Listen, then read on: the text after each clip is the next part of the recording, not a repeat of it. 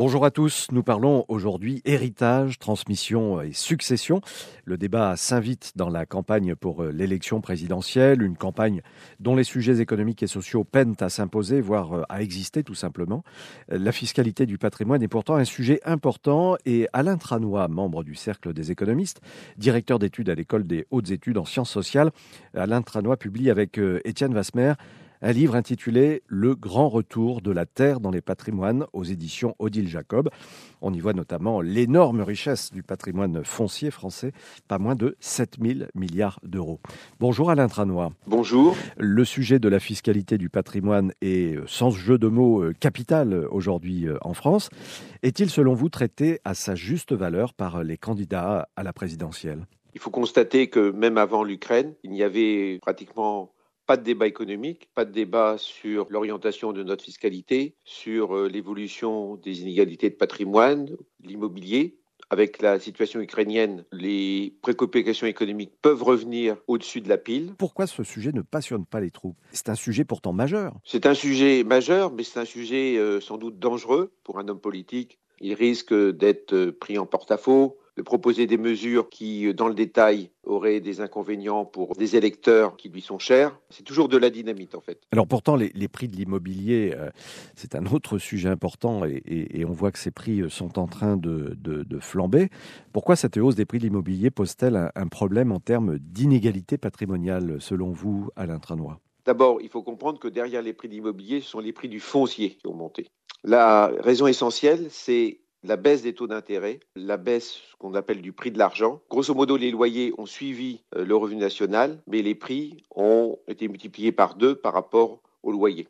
Alors pourquoi est-ce que c'est grave du point de vue des inégalités? Mais tout simplement parce que on constate que les enfants de euh, propriétaires continuent à pouvoir devenir accédants à peu près dans les mêmes conditions parce qu'ils continuent à bénéficier de donations ou d'aides de leurs parents alors que les enfants de personnes qui n'ont jamais réussi à devenir propriétaires dans leur vie, eh bien, n'y arrivent plus. Ça veut dire quoi? Ben, Ça veut dire que vous avez tout simplement un décrochage.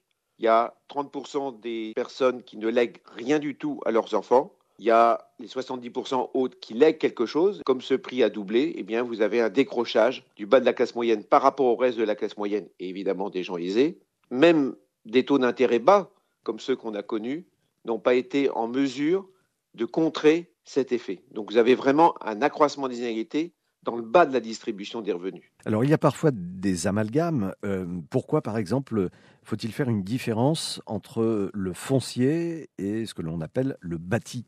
Les deux, c'est recouvert par l'expression immobilier. Ils sont tous les deux immobiles. ils ne sont pas immobiles de la même façon. La terre, le terrain, vous ne pourrez absolument pas changer sa localisation, vous ne pourrez pas déménager avec votre terrain. Il vous est légué comme tel, vous l'avez acheté comme tel, vous le revendrez comme tel. Alors que pour le bâti, le bâti résulte d'un investissement, d'un effort. Si vous faites rien, il va se détériorer. Vous pouvez euh, l'améliorer, vous pouvez adapter ce bâti aux nouvelles normes environnementales. Vous ne pouvez pas investir sur votre terrain. Votre terrain est là. Cette particularité fait que euh, sur le plan euh, fiscal, il possède des propriétés uniques par rapport à tous les actifs. Le grand retour de la Terre dans les patrimoines, c'est le titre de votre ouvrage, Alain Tranois, et on peut lire un sous-titre en forme de question. Pourquoi? C'est une bonne nouvelle euh, C'est un sous-titre un peu intrigant, expliquez-nous. D'abord parce que ces 7000 milliards que représente uniquement la richesse foncière, logement, entrepôts, industrie, commerce, tout ça, ça représente trois fois le PIB. Collectivement, le fait d'être riche, c'est plutôt une bonne nouvelle. S'il y a des coups durs, on pourra toujours, je dirais, compter sur cette richesse. Cette richesse, ça constitue quelque part un collatéral et vous avez deux, je dirais, dangers qui, menacent l'économie française. Le premier, c'est le poids de la dette qu'il faudra rembourser. Et deuxièmement, il y a le poids que représente l'État social français. C'est un acquis, c'est un acquis parce qu'il nous permet d'avoir des inégalités, en partie des inégalités de revenus relativement basses par rapport aux États-Unis et à l'Angleterre, à l'Allemagne. Ça, c'est quand même, je dirais, un acquis auquel les Français sont attachés.